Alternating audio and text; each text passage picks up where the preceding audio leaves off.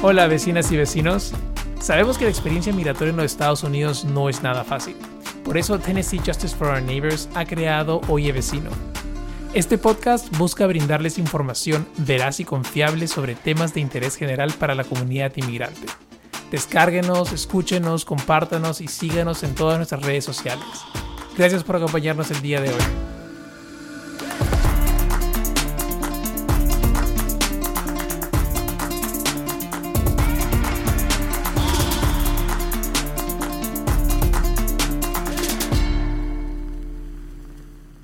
Bienvenidos a Oye Vecino. Mi nombre es Álvaro Manrique Barrenechea. Hola vecinos, ¿cómo están? Hace poco me encontraba en una reunión conversando con una persona acerca de mi experiencia interactuando con instituciones bancarias en Nashville. No me había puesto a reflexionar sobre esto, pero la mayoría de las diligencias y transacciones las hago en inglés, aun cuando probablemente me sentiría mucho más cómodo haciendo esto en español, mi lengua natal. Me puse a pensar en la cantidad de información y servicios a los cuales personas que no hablan inglés no están accediendo, ya sea por no entender o por miedo a interactuar en un idioma que no manejan y sentirse perdidos. El banco es uno de estos lugares a los que acudo con frecuencia y tal vez obtengo la información necesaria, pero no me doy el tiempo de indagar más acerca de los servicios disponibles, ya sea por el idioma o porque el sistema bancario se siente muy diferente al que estoy acostumbrado. Decidí investigar un poco más acerca de los problemas que enfrenta la comunidad inmigrante al acceder a un banco, y me encontré con un estudio interesante que habla sobre esto. Y si bien el público encuestado se encontraba en la ciudad de Nueva York, vale la pena mencionar algunos de los hallazgos pues creo que también se aplican en nuestra realidad. El estudio encontró que las barreras para acceder a la banca se daban en gran medida por la percepción del consumidor acerca de los requisitos bancarios. La barrera citada con más frecuencia fue no tengo suficiente dinero para saldos mínimos y cuotas. Pero entre otras respuestas se encontró el no contar con los documentos necesarios para abrir una cuenta y también la barrera del idioma.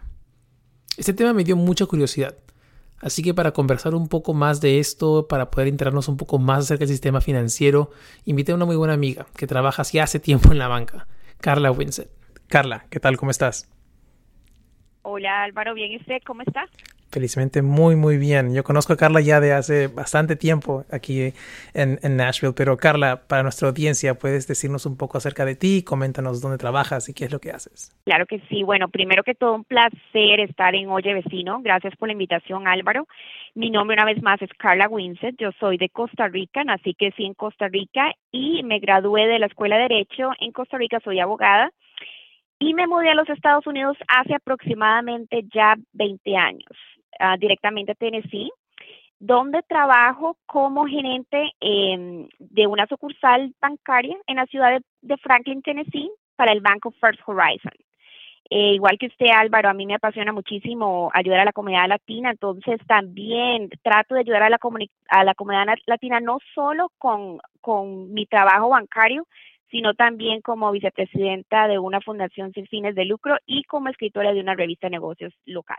Wow, ¿cuál es esa fundación y cuál es la revista? Coméntanos. La, la, revista se llama eh, Negocios un estilo de vida, es una revista completamente en español, acceso a toda la, la, comunidad latina hispana, eh, donde escribimos eh, temas de diferentes tipos financieros, temas de negocios, leadership, súper, súper buena la revista. Okay. ¿Y esa es una revista en físico? ¿Es virtual? Tenemos los dos tipos. Eh, es virtual, pueden tener acceso a leerla virtual o este, si ustedes quieren suscribirse en la revista, pueden obtener la, revista física también. Wow, bueno, me mandarás el link para ponerlo en los comentarios del episodio para que la gente pueda enterarse un poco más acerca de la revista. Y coméntanos un poco más acerca de la organización en la que estás involucrada. Claro que sí. Eh, bueno, se llama Better Options Tennessee, es una organización que se, se enfoca ayudar a la comunidad latina, a la comunidad hispana, eh, más que todo a, las personas que vienen llegando, ayudarles a integrarse a la comunidad. Y esto es con ofreciendo diferentes tipos de servicios dependiendo de la necesidad de la persona, servicios eh, de idioma, para aprender eh, el, idioma inglés, tenemos servicios financieros, entonces yo soy la que más está envuelta en, ese sector, ¿verdad? Como, trabajo en el sector financiero, eh, para educar a las personas en todo lo que es eh, las finanzas en los Estados Unidos. Qué buen trabajo, qué, qué importante, es muy, muy importante. Gracias por compartir eso, Carla, y por tu trabajo y por lo que haces por la comunidad. El día de hoy lo que nos interesa justamente es hablar del tema financiero. Pues eh, creo que hay muchos, no hay mucha información para, personas que llegan a Estados Unidos acerca de, por qué es importante acceder al sistema bancario y, cómo acceder a ello. En tu experiencia trabajando con personas de la comunidad, eh, ¿qué problemas o barreras has identificado en cuanto al acceso al sistema bancario? Claro que sí, Álvaro. Bueno, la primera, eh, el idioma. ¿verdad? Para, para mí esa es la primera barrera o el primer problema. Y es, bueno, número uno, eh, sabemos que la terminología bancaria es en sí complicada ya así en, el idioma que sea, ¿verdad? Entonces imagínese eh, tratar de, de entender, ¿verdad? La terminología bancaria en otro idioma. Eh, la comunidad hispana, latina, los, los, las personas que vienen llegando al país y no saben el idioma, entonces sí, sí lo encuentran un, un, un problema, una barrera muy grande para poder eh, tener una vida financiera saludable y entender ¿verdad? el proceso financiero en los Estados Unidos. Y también eh, podemos ver que muchas instituciones bancarias ¿verdad? o instituciones financieras no ofrecen ese servicio en, el servicio en español, ¿verdad? Entonces no, no tienen personal que hable español o no ofrecen esos productos en español o no tienen los, los brochures o toda la información necesaria para que la, la comunidad hispana latina se instruya o pueda entenderlo en el, en el idioma español algunos bancos sí lo ofrecen, algunos otros no. Entonces, para mí eso es una, una barrera, la, la barrera número uno o el problema número uno, el idioma. Otra barrera que yo encuentro, otro problema, Álvaro, es eh, la falta de información. Y esto es porque yo encuentro que a veces la comunidad latina o la comunidad hispana le da miedo preguntar, le da miedo informarse y le da miedo aprender. Entonces, es, es, ese para mí sí es un problema muy grande, ¿verdad? Que donde, donde no quieren preguntar o, no se atreven a preguntar o no conocen tal vez a una persona que les pueda ayudar y, y les pueda instruir en, en, el idioma de ellos, ¿verdad? Yo, yo sí eh, em, le hago la invitación a la comunidad latina hispana, ¿verdad? Para que busquen esos expertos en temas bancarios en el idioma, ¿verdad? Pregunten, se eduquen, que no tengan miedo en aprender y así puede llevar una vida financiera es saludable. Eh, otro, otra barrera, Álvaro, que yo veo también es, es a veces no cumplen con los requisitos para poder este, abrir una cuenta o solicitar, solicitar algún tipo de producto, ¿verdad? Entonces, eh, es, eh, eso también va eh, ligado a la falta de información. Entonces, yo sí digo que de, debería estar toda la comunidad hispana y latina informada, ¿verdad? De, de cuáles son los requisitos que requieren las instituciones financieras. Y tal vez la última barrera o problema que yo veo, que sí la veo muy grande en la comunidad hispana y, y, latina, es, es la desconfianza, ¿verdad? Yo siento que a veces la, eh, la comunidad hispana, por esa falta una vez más de información, tiene desconfianza en los bancos, ¿verdad? Entonces prefieren manejar todo en cash o guardar el dinero, como nosotros decimos, debajo del almohado, debajo del colchón, ¿verdad? Y, y no creen o no tienen esa, esa confianza en, en, en una institución financiera. Y, y una vez más, todo eso va ligado a lo que es idioma, falta de información y, y de educación bancaria. Claro. Ahora, Carla, yo sé que hace cuánto que estás aquí en Estados Unidos. Hace casi ya 20 años, aproximadamente 20 años. Y, en el tiempo que has estado trabajando en un banco, ¿has notado cambios, por lo menos aquí en, en, Tennessee, has notado cambios tal vez de los bancos abriendo un poco más de opciones para la comunidad inmigrante? ¿Has notado algún cambio en ese sentido por parte de los bancos para poder atraer más, eh, más clientes? Sí, sí he notado cambios. Eh, eh, yo tengo 15 años en el, en el sector bancario aquí en Tennessee, ¿verdad? Y los bancos grandes ah, yo puedo decir, sí, ellos sí dan esa, esa, mm, dan la oportunidad de, ofrecer ese tipo de productos, ¿verdad? En, español o dar la información en español o se enfocan mucho en contratar personal que pueda hablar diferentes lenguas, ¿verdad? En este caso nos estamos enfocando en la comunidad hispana latina, pero hay bancos grandes que también eh, contratan personal que hablan árabe, ¿verdad? O personal que habla en italiano o que habla en francés, pero los bancos grandes ahorita sí están viendo la importancia de poder ofrecer ese ese, ese producto o esa solución para, para diferentes comunidades y no solamente la comunidad este, americana. Eso es muy bueno. Ahora, Carla, nos comentabas un poco acerca de los problemas que hay en cuanto a los requisitos. Y creo que también eso va un poco ligado al miedo que tienen las personas en, ir al banco, porque quieras o no, obviamente siempre hay algún tipo de, eh, de duda al momento de saber, bueno, si no tengo, tal vez no tengo documentos en los Estados Unidos, no tengo un número de seguro social, tal vez eso me va a impedir inmediatamente ingresar al sistema bancario, pero ¿eso es un requisito indispensable tener un número de seguro social o alguna puede abrir una cuenta sin tener un número de seguro social? Bueno, sí, no, eh, y eso debería, eh, debería de, de, las personas informarse en diferentes tipos de bancos, ¿verdad? No solo ir a una institución y que le digan, no, no puede abrir la cuenta porque no tiene seguro social y ya, ya quedamos de que no podemos abrir una cuenta, porque hay bancos que sí ofrecen ese tipo de, solución a, la comunidad. Eh, hay bancos que eh, ofrecen abrir esa eh, una, una cuenta con el W7 y no con un seguro social. Entonces, es bueno que los inmigrantes o las, o las personas que vienen llegando a, al país o al, a la ciudad se enteren, ¿verdad? Se informen y pregunten pueden ir a, a, al banco de la esquina, pueden ir al banco que está a dos cuadras, o sea, pueden ir a diferentes tipos de banco y, recolectar toda esa información para ver cuál es el banco que, que les da más oportunidades, ¿verdad? Hay bancos que también, si usted no tiene un W7 con tener dos eh, identificaciones de su país vigentes, pueden tener el acceso a abrir esa cuenta bancaria. Verá cómo hay bancos que les va a decir, bueno, no tiene un seguro social, no puedo hacer nada. Es muy bueno lo que dices porque a veces uno dice, ok, voy a un lugar y me dicen no. Y ya de ahí digo, ok, entonces eh, no se puede hacer en ningún lugar. Y, y, y, creo que tienes razón en cuanto al tema de que tal vez el producto específico no está disponible en ese momento para esa persona, eh, pero tal vez accede en, otro, en otra entidad bancaria a otro tipo de producto que no le requiere tal vez el tema de tener una, una, um, un número de seguro social o algún un registro específico que en ese momento no tenga. Creo que también va un, un poco ligado a lo que tú dices tú de, de tener toda la información completa de qué productos puedo acceder en este momento con la información o con los documentos que tengo. Entonces creo que es muy importante lo que señalas de, de buscar y no solamente quedarse en solamente un banco o en solamente una respuesta. Este, ¿qué, eh, ¿Por qué es importante que una persona abra una cuenta bancaria o que ingrese al, al, sistema financiero? Mencionabas que hay gente que obviamente tiene su dinero y lo guarda en efectivo, bajo la almohada, bajo el colchón, eh, que es una expresión muy, muy latina, pero este, ¿por qué eh, ¿por qué consideras que es importante acceder al sistema bancario y, y, por qué sería importante que una persona diga, ok, debo intentar de alguna manera u otra abrir una cuenta?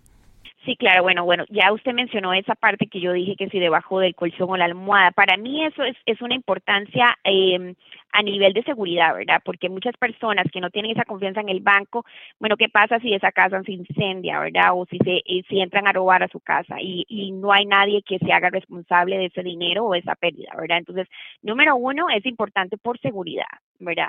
Eh, número dos, yo diría que eh, la, la importancia de tener una cuenta bancaria es para tener una vida financiera sana, ¿verdad? Porque a través de una cuenta bancaria usted lleva el registro de todos sus movimientos, ¿verdad? Lleva, lleva un orden, pues, por decirlo así, un orden de sus finanzas básicas, ¿verdad? Y, y, y, y la manera en que ustedes pueda entender cómo puede llevar usted esos movimientos, cómo puede llevar usted ese orden, aprende, ¿verdad? Hábitos buenos, por, por ejemplo, el hábito de ahorrar, ¿verdad? Entonces, para mí sí es sumamente importante tener, tener, tener una cuenta bancaria para poder tener una vida financiera saludable. O, otro, otro aspecto que yo digo por qué es importante este, tener una cuenta bancaria es que hace la vida más fácil. ¿verdad? Eh, cargar cash que, eh, o efectivo que mucha gente eh, le, le, gusta todavía hacer eso, ya, ya yo, yo, yo siento que ya eso no está de moda o ya está saliendo de moda ahora todo es pagando con tarjeta de crédito, ¿verdad? O si usted, no sé si, si, si ha tenido este eh, eh, la oportunidad de, ir y tratar de rentar un carro y si usted dice, bueno, pago con cash, le dicen que no. O, o, o rentar o eh, reservar un hotel, ¿verdad? Entonces, si usted dice, bueno, pago con cash, ya ahora le dicen que no. Entonces, yo creo que es adaptarse a todo lo que está pasando, a la tecnología, ¿verdad? Todos los cambios que están, están viniendo, tanto financieros como con la tecnología. Eh, y si nos concentramos solamente en tener cash, eh, ya no vamos ya no vamos a estar eh, al, mismo nivel de cómo va la tecnología y van los cambios, ¿verdad? Entonces yo creo que, que hace la vida más fácil, ¿verdad? Tener una tarjeta de débito, una tarjeta de crédito o de crédito, tener la oportunidad de pagar ese sus sus biles en línea o pagar sus todas sus cuentas bancarias, o hacer todos sus trámites bancarios en línea, ¿verdad? Entonces como para por facilidad y diría que, que tener una cuenta bancaria es, es sumamente fundamental e importante. Y tal vez un, un último punto, ¿verdad? Es, es para llevar otro tipo de procesos, ¿verdad? Una cuenta bancaria es necesaria para para tener otro tipo de soluciones o productos. Por ejemplo, la compra de una casa, ahora a veces piden como requisito, bueno, tiene que tener una cuenta bancaria para, para dar el depósito, para recibir este, eh, los pagos o, o para asegurarnos que va a, que va a tener este, esa persona la, la cantidad que está diciendo que tiene para, para lo que se dice el, en concepto latino el enganche, ¿verdad? Para esa casa. Entonces, sí es, sí es fundamental o importante o requisito para poder llevar a cabo otro tipo de operaciones este, financieras. Excelente. Y justo mencionabas el tema de, lo, cómo está cambiando, digamos, el, el mundo financiero en cuanto a requerir siempre una una tarjeta y, y, esto lo he visto porque con la pandemia del COVID-19 creo que ahora muchos lugares, muchos establecimientos ya incluso no reciben efectivo por el tema de los contagios y la transmisión del virus y ahora te exigen que pagues únicamente con, con tarjeta de crédito. Y es algo que, que me sorprende porque mira yo te, te, soy sincero yo a veces muchas veces uso cash pero este pero me he dado cuenta que a veces voy quiero pagar en cash y no no tiene la opción o, la, o, la, o el establecimiento señala que por el tema de la pandemia no están manejando, no, están manejando cash. Y creo que a futuro es algo que va a pasar, que pronto, digamos, el dinero eh, ya va a tener que ser siempre a través de una tarjeta por el tema justamente este de los contagios y la transmisión del virus y, por más que no se haya probado que se transmite por un tema de coger un papel o no, pero creo que hay cada vez más, ah, eh, más menos opciones para poder, eh, digamos, hacer una transacción con documentos eh, bancarios físicos, ¿no? Eh, justo comentabas el tema también de la, de la, de la, del obtener una casa y, y, justo quería conversar contigo acerca de algo que es un poco muchas personas que nunca tal, vez han, han, entrado al sistema bancario no tienen en cuenta, pero es el tema del récord crediticio. Y creo que aquí en Estados Unidos es muy importante, pero quería saber si nos tenías o nos podías dar un poco más de ideas de por qué es importante tener, qué cosa o qué cosa es el récord crediticio y por qué es importante tener un récord crediticio, por lo menos aquí en Estados Unidos. Sí, claro, bueno, eh, es, eso es una diferencia, por ejemplo, muy grande con los países, ¿verdad? Latinos, eh, donde tal vez el crédito funciona diferente y trabaja diferente. Ahora, aquí en los Estados Unidos es sumamente importante.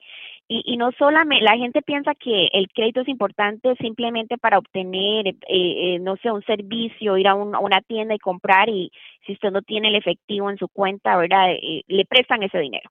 Y, y, realmente eso no eso no es así, ¿verdad? Entonces yo sí digo que el informarse que qué es el crédito y cuáles son los requisitos para poder tener un crédito, cómo se arregla el crédito, cómo crecemos ese crédito, sumamente importante. El crédito, yo lo digo que acá en los Estados Unidos la importancia es que usted si, si no tiene un crédito no puede llevar a cabo diferentes tipos de diligencias o necesidades, ¿verdad? Que vayan a surgir, por ejemplo, eh, usted tiene que tener crédito para comprar una casa, usted tiene, tiene, tiene que tener crédito para comprar un carro o para préstamos personales eh, o de negocio, ¿verdad? Eh, lo mismo que yo le comenté anteriormente cuando usted quiera rentar un carro o, o simplemente vamos a, a los servicios básicos, ¿verdad? Que es si usted solicita el servicio de luz, de agua, de gas, ¿verdad? Le hacen un chequeo de crédito y si usted no tiene crédito le pueden decir que no o le cobran un depósito y, y, y le cobran un, una cantidad de dinero más alto, ¿verdad? Igual cuando usted va y renta, quiere rentar un apartamento o una casa, le hacen su chequeo, ¿verdad? Y, le hace, y, y si el, el crédito no sale bien, bueno, eh, le pedimos un depósito, ¿verdad? Diferente porque no, no tiene ese crédito o a veces por también falta de un crédito bueno en, en los diferentes tipos de préstamos que usted solicite, pueden darle eh, un interés más alto a una persona que sí tenga un crédito mejor, ¿verdad? Entonces, obviamente, si yo yo siento que en los Estados Unidos todo todo ronda alrededor de ese de ese crédito, ¿verdad? Y es sumamente importante saber qué es el crédito y cómo se mide el crédito. Por ejemplo, acá en los Estados Unidos es un puntaje, ¿verdad? Es un puntaje que va entre los 300 a los 850 puntos. ¿Verdad? Entonces, eh, obviamente que entre más alto sea el puntaje, mejor es el crédito que tenemos, ¿verdad? Y las posibilidades de obtener préstamos y servicios que necesitemos, ¿verdad? Eh, eh, con, con la cuestión eh, de los números, un, ejemplo de del puntaje se mide de los 300 a 580, es un crédito que podemos decir que es pobre o malo, 580 669 es un crédito que podemos decir es un promedio normal, ¿verdad? De 670 639 es considerado bueno, 740 799 muy bueno, ya un crédito de 800 hacia arriba, excelente, ¿verdad? Eh, los factores que, que que contiene el crédito en sí es, por ejemplo, eh, son porcentajes diferentes, ¿verdad? historial crediticio, eh, miden desde cuándo abrió usted ese, ese crédito, ¿verdad? El historial de pago, si usted ha tenido este eh, los pagos siempre en orden y a, y a tiempo, ¿verdad? el tipo de deudas que usted tiene, eh, bueno, entre otros tipos de factores, ¿verdad?, que complementan o, integran ese crédito. Y aquí en los Estados Unidos hay tres agencias que son las que se encargan de medir y, dar el reporte de ese crédito, ¿verdad?, que son las, agencias de la Trust Union, la Equifax y el Experian. Ok. Y para poder una persona saber cuál es su récord crediticio, tendría que acceder a una de estas tres eh, empresas que dices tú, o hay una manera de que una persona pueda saber cuál es su récord crediticio, uno puede ir al banco y decir, quiero saber cuál es mi récord crediticio. Sabe que eso ahorita muchos bancos lo están ofreciendo, entonces si usted cuenta con una tarjeta de, crédito de ese banco ¿verdad? o tiene algún préstamo eh, de esa institución financiera, ya esa institución financiera da ese servicio donde usted puede ir a chequear eh, cuál es su puntaje crediticio o se lo envían cada, no sé si es cada mes o cada eh, cada tres meses le envían ese reporte y usted puede es solamente, es una agencia, yo sé que muchos bancos trabajan, por ejemplo, con la TransUnion y la TransUnion sí reporta eh, cada, cada mes, usted puede ir y, y, puede solicitar eso en su banco o ya tienen el banco también la opción donde usted puede ir vía con el servicio de la banca en línea y solicitar ver cuál es su puntaje crediticio. Qué bueno. Y el tema del récord crediticio, digamos, por lo que me has comentado, me parece que es a través de una tarjeta de crédito generalmente o también con una tarjeta de débito. No, la tarjeta de débito no hace crédito. La tarjeta de débito hace un historial bancario, que es completamente diferente y muchas personas se confunden con eso, ¿verdad? ¿Qué es el historial bancario y qué es el historial, el historial crediticio? So, una tarjeta de débito no va a ser nunca eh, eh, un crédito, un puntaje o no le va a ayudar a, ese historial crediticio. Eh, se, empieza con una tarjeta de crédito y es lo único que hace eh, poder em, crear o tener un número, eh, un, o sea, un número de, crédito, ¿verdad? un puntaje crediticio y poder seguir este, aumentando ese puntaje crediticio con diferentes tipos de préstamos. Pero una tarjeta de débito es, es el trabajar el propio dinero, ¿verdad? Que tenemos en las cuentas y eso no hace este un crédito un puntaje de crédito. Excelente. Y depende de qué tan, qué tan grande sea tu, digamos, tu, tu, consumo en la tarjeta, ¿eso va a determinar que tu récord sea mejor? O, o, es el tema, eh, va en torno al tema de qué tan puntual eres en hacer los, el pago de tus deudas por más pequeñas que sean? Yo creo que es, es, es todo todo junto. Si usted nunca ha tenido crédito y está empezando a hacer su crédito, entonces tiene que considerar cosas completamente diferentes a una persona que ya tiene un récord establecido y solamente lo quiere quiere subir el puntaje, ¿verdad? Si usted es una persona que es nueva con el crédito, apenas lo está creciendo, bueno, tengo tengo la oportunidad de que un banco me dé un crédito de 300 o 500 dólares, que es lo normal con lo que las instituciones este empiezan para las personas que no tienen récord. Con ese con ese puntaje o, o ese dinero de crédito, usted lo empieza a trabajar, se va midiendo, ¿verdad? ¿Cuál es la cantidad que usted usa? Normalmente se, se recomienda que se use un, más o menos de entre el 30 al 40%, ¿verdad? De ese dinero de crédito que tiene usted. y obviamente que pague a tiempo. Entonces, para una persona que está empezando un crédito, ese sería el primer paso, pero para una persona que ya tenga un, un, crédito establecido, no es necesario que se mantenga en ese margen de, de, del 30%, el 40%, pero sí siempre va a ser necesario que pague a tiempo, ¿verdad? Entonces, que, que ese historial de pago sea, sea consistente y que, y que no haya ningún retraso en los pagos, porque eso afectaría el crédito. Bueno, qué, qué interesante y el mundo del sistema bancario, obviamente, para todos es, desconocido si no trabajas en ese, en, esa, en, en ese rubro y sobre todo si es que nunca has tenido acceso a un banco o de repente no has tenido esa oportunidad de, de trabajar con, con, con, instituciones bancarias, pues obviamente es muy abrumador el tener que aprender todo.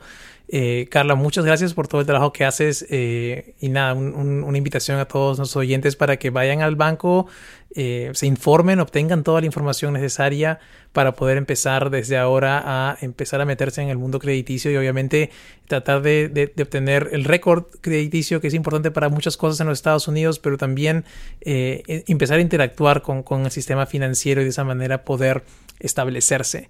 Eh, gracias Carla por tu tiempo, te agradezco muchísimo y espero tenerte pronto en nuestro, en nuestro, en un siguiente episodio de Oye Vecino. Claro que sí, Álvaro, un placer para mí y cualquier pregunta o cualquier material de aporte, soporte, yo encantada. Nuevamente, gracias a Carla por, por el tiempo y por esta información que es muy, muy relevante. Vecinos, no me voy a cansar de hablarles acerca de nuestro programa de Familias Unidas.